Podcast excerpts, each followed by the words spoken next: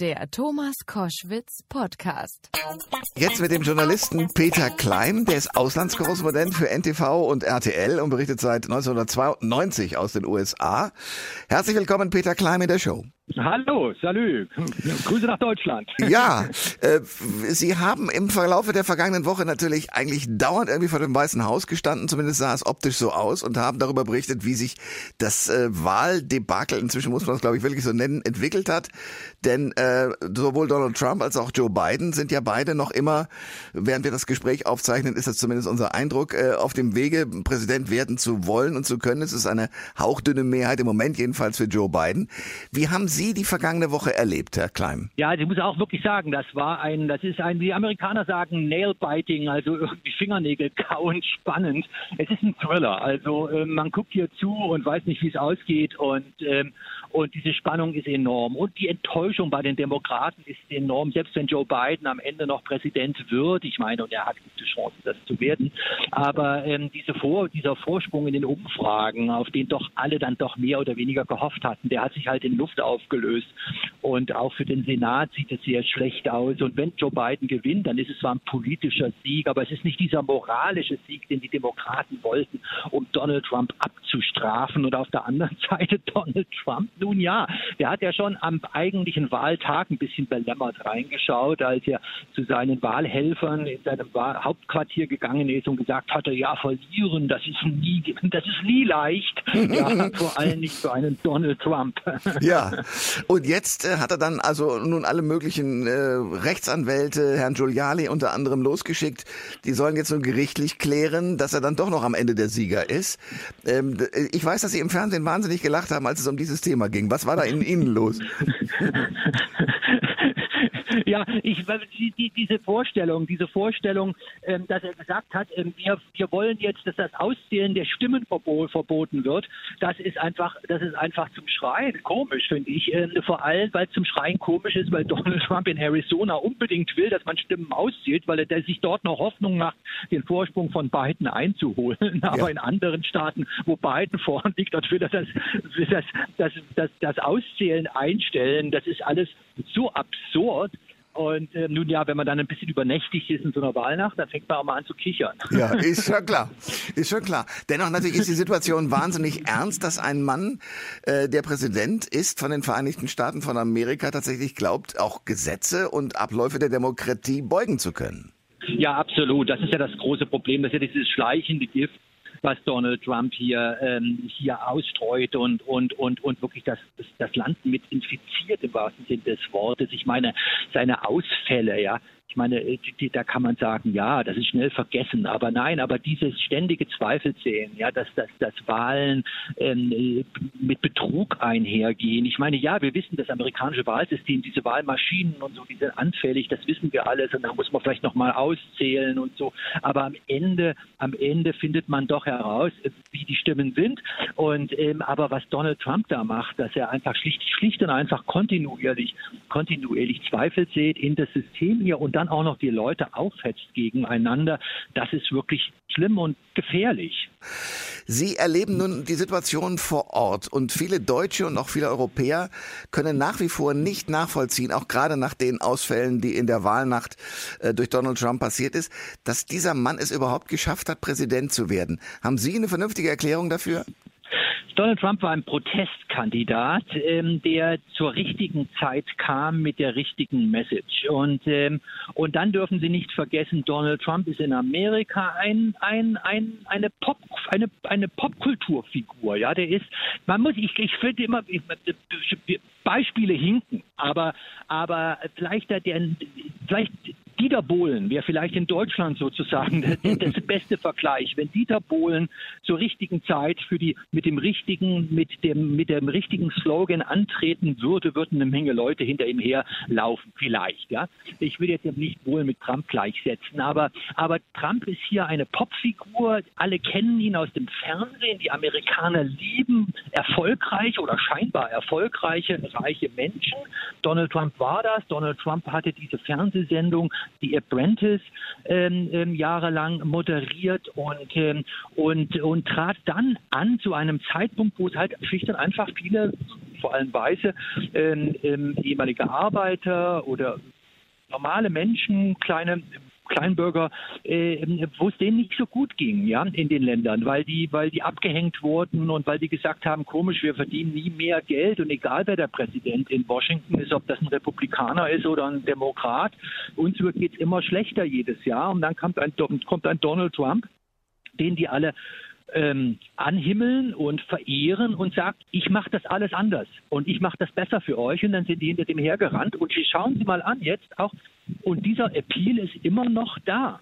Denn wenn Sie sehen, wie gut er dann doch am Ende abgeschnitten hat jetzt in dieser Wiederwahl. Ja. Alle haben angenommen, er würde wirklich abgestraft. Aber ganz im Gegenteil, wenn Biden gewinnt, er gewinnt ganz, ganz knapp. Und das zeigt doch, wie erfolgreich, muss man sagen, leider oder wie auch immer. Das ist dann politischer Geschmack des jeden Einzelnen. Aber, aber ähm, wie erfolgreich er doch ist. Wie kommt es, dass doch sehr viele äh, Schwarze und Latinos ihn gewählt haben, obwohl er ja nun sehr deutlich rassistische Äußerungen macht? Ja, das ist verrückt, ne? Das ist absolut verrückt. Das ist zum einen ein, ein offensichtlich ein, ein, ein Fehler von den Demokraten gewesen, dass die, die Leute nicht genug, also die Latinos zum Beispiel nicht genug gepflegt haben und nicht genug ähm, Outreach heißt das hier, also nicht genug auf die zugegangen sind. Und es geht ja viel darum, auch die Menschen an die Wahlurne zu bringen. Das heißt, nochmal den jedem einzelnen Wähler drei Tage vor der Wahl einen Besuch abzustatten und an der Tür zu klingeln und zu sagen, jetzt kommt in die, jetzt kommt und geht auch wirklich wählen. Aber das ist nur der eine Grund. Der andere Grund ist von was die Latinos angeht, vor allem in Miami, rund um Miami, Miami Dade heißt dieser Landkreis da unten. Äh, und das ist, war immer ein Hochburg der Demokraten. Da kommen ganz, ganz viele Stimmen her, weil dort so viele Menschen leben. Und die Latinos dort sind vor allem Kubaner oder Exilkubaner oder auch kommen aus Venezuela. Und durch dadurch, dass sich die Situation in Venezuela unter Maduro und so weiter in den letzten Jahren ähm, so zugespitzt hatte und es den Menschen dort so furchtbar geht, ähm, ist dieser, wie soll ich sagen, dieser Antikommunismus, ja, dieser, dieses Gefühl, äh, ähm, dass man, äh, dass alles, was irgendwie mit Sozialismus zusammenhängt, ähm, ähm, dass das größte Übel dieser Welt ist. Ähm, und deshalb sind dann dieses, dann diese Angstkampagne von Donald Trump, dass Joe Biden ein trojanisches Pferd der Linken sei und dass unter Joe Biden venezuelanische Verhältnisse in Amerika einziehen würden, was natürlich absoluter Quatsch ist, aber trotzdem ist das dort offensichtlich auf fruchtbaren Boden gestoßen. Ähm, es ist, wenn man sich in der Geschichte umschaut, ähm, ja etwas schon mal Ähnliches abgelaufen, nur nicht ganz so spektakulär wie im Moment. Donald Trump hat ja, um das gehört zur Vorgeschichte, und die Republikaner, also seine Partei, haben ja kurz vor der Wahl noch schnell eine neue Verfassungsrichterin ins Amt gebracht. Jetzt hat mhm. Trump ja schon eine ganze Reihe von Klagen angekündigt. 2000, und darauf will ich kommen, ist George W. Mhm. Bush durch eine Klage vor dem Supreme Court Präsident geworden und hat äh, Al Gore damals mhm. aus dem Rennen gebracht. Wie realistisch ist mhm. es, dass Donald Trump das auch schafft? Ich glaube, die Chancen sind nicht so groß. Und zwar aus einem Grund schon mal. Die Demokraten haben gelernt. Äh, die Demokraten haben im Nachhinein kapiert, dass sie damals in 2004 zu viel zu früh, viel zu schnell nachgegeben haben, dass Al Gore dort nicht versucht hat, länger zu kämpfen, obwohl natürlich am Ende, wenn da die Gerichte gegen einen sind, sind sie gegen einen. Diesmal haben die Demokraten von vornherein eine Heerschar von Anwälten in, in allen wichtigen Staaten, in allen wichtigen Wahllokalitäten sind, sind Wahlbeobachter und sind Rechtsanwälte, im Prinzip von beiden Parteien, die das übersehen. Also dort ist es, gibt es sozusagen so einen Stellvertreterkrieg von Juristen, die dort aufeinander dazu treffen. Und das andere ist, dass jedenfalls ist bislang von dem, was Donald Trump hier alles ähm, anbringt, es gibt, ähm, es gibt keinerlei Beweise. Er erzählt von irgendwelchen Wahlbetrug, aber, er, aber es gibt keine, äh, es gibt keine wirklichen Vorfälle. Damals 2000, da ging es ja um eine ganz konkrete konkrete Geschichte. Da ging es um, um Stimmzettel, die bei einer Wahlmaschine irgendwie nicht richtig gestanzt wurden. Mhm. Und dann ging es darum, ob man diese Stimmzettel nochmal auszählt oder nicht, um halt diese Unklarheit zu beseitigen. Und da haben sich dann die Republikaner haben dann obsiegt, dass diese Nachauszählung nicht stattfinden würde, was natürlich auch absurd ist. Aber ja, aber so ist es. Und natürlich, natürlich. Also wie sagt man so schön, vor Gericht oder vor See ist man in Gottes Hand. Das ja. kann das, das kann auch hier passieren. Nur im Moment ist noch nicht absehbar, was sozusagen ja dieses Mal äh, anstelle dieser gestanzten oder falsch gestanzten Stimmzettel kommen soll. Also in Arizona zum Beispiel. Es gibt auch alle möglichen Verschwörungstheorien. In Arizona ist das Neueste jetzt im Moment gerade ist das sogenannte Sharpie Gate. Da geht es um diese Sharpie, um diese Filzschreiber. Mhm. Äh, und zwar sagen dort jetzt die Republikaner, dass in gewissen Wahllokalitäten, wo sie wählen gegangen sind, dass dort Sharpies ausgelegt wurden als ähm, als als Stifte und, ähm, und damit würde man sozusagen ihre, hätte man ihre Stimmen kenntlich gemacht, weil man konnte, hätte sehen können, dass das Schabi-Stimmen sind und deshalb würden diese, diese Stimmen unterdrückt und so ein Kram.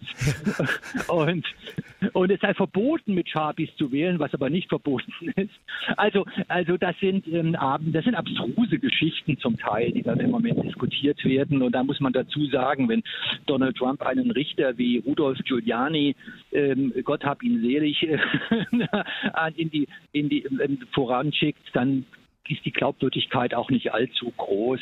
Ähm, ich weiß, der, der, ehemalige Bürgermeister von New York, der ähm, hat, hat, sich so desavouiert hier in den letzten, den letzten Jahren als Trump-Anwalt, ähm, dass man das auch nicht besonders ernst nimmt. Aber wenn ich das so sage, so salopp nicht ernst nimmt, man muss es ernst nehmen. Das ist der Punkt. Ja. ja. Wir reden über ja die vergangene Woche und äh, eigentlich etwas, was am 3., spätestens am 4. November bei uns in Deutschland jedenfalls morgens hätte zu Ende sein müssen, nämlich das Auszählen der äh, Stimmen, die für einen neuen Präsidenten notwendig sind und die 270 äh, Wahlleute, die dahinter stehen, wären auch schon klar gewesen. Äh, bei Barack Obama war es deutsche Zeit morgens um fünf und ähm, äh, beim letzten, also vor vier Jahren stattgefundenen Wahlkampf und dem, äh, dem Wahltag war es äh, deutsche Zeit um halb neun. Jetzt äh, am Wochenende kann man immer noch erwarten, dass irgendwelche Gerichtsurteile dazwischen funken. Ich würde gerne eines wissen, Peter Klein. Sie sind so lange in äh, mhm. Washington und so lange mit den Amerikanern äh, vertraut und betraut. Wie hat sich in Amerika das Leben verändert? Denn inzwischen habe ich den Eindruck, sind Republikaner und Demokraten ja äh, äh, Feinde geworden und nicht mehr Mitbewerber ja. um irgendwelche Ämter. Was ist in der Zwischenzeit passiert?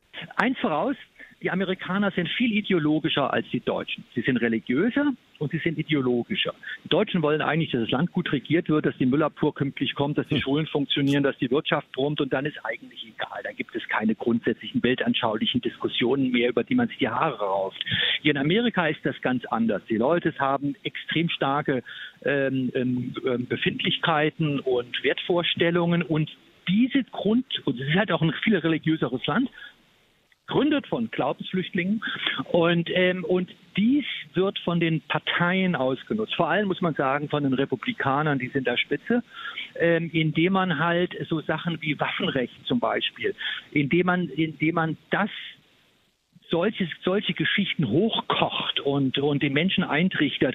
Wenn die anderen kommen, dann wird euer American Way of Life weggenommen, dann werden eure Bürgerrechte, eure Freiheitsrechte weggenommen. Und das ist über die Jahre, über die Jahre so perf funktioniert so perfekt, diese, sage ich mal, Gehirnwäsche im wahrsten Sinne des Wortes, dass die Menschen wirklich mittlerweile auf verschiedenen Planeten leben, obwohl sie in der gleichen Stadt sind. Das ist irre. Das ist völlig irre.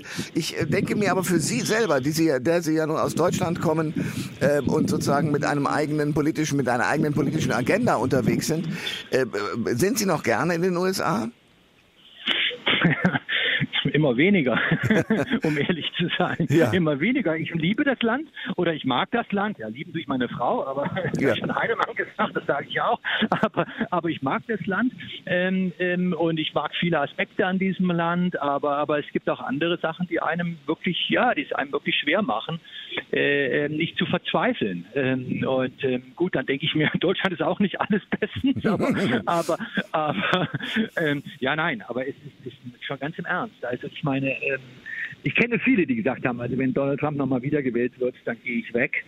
Äh, ähm, ob sie es dann gemacht hätten, weiß ich nicht, aber, aber, aber so eine Grundhaltung ist doch schon mittlerweile ähm, sehr verbreitet.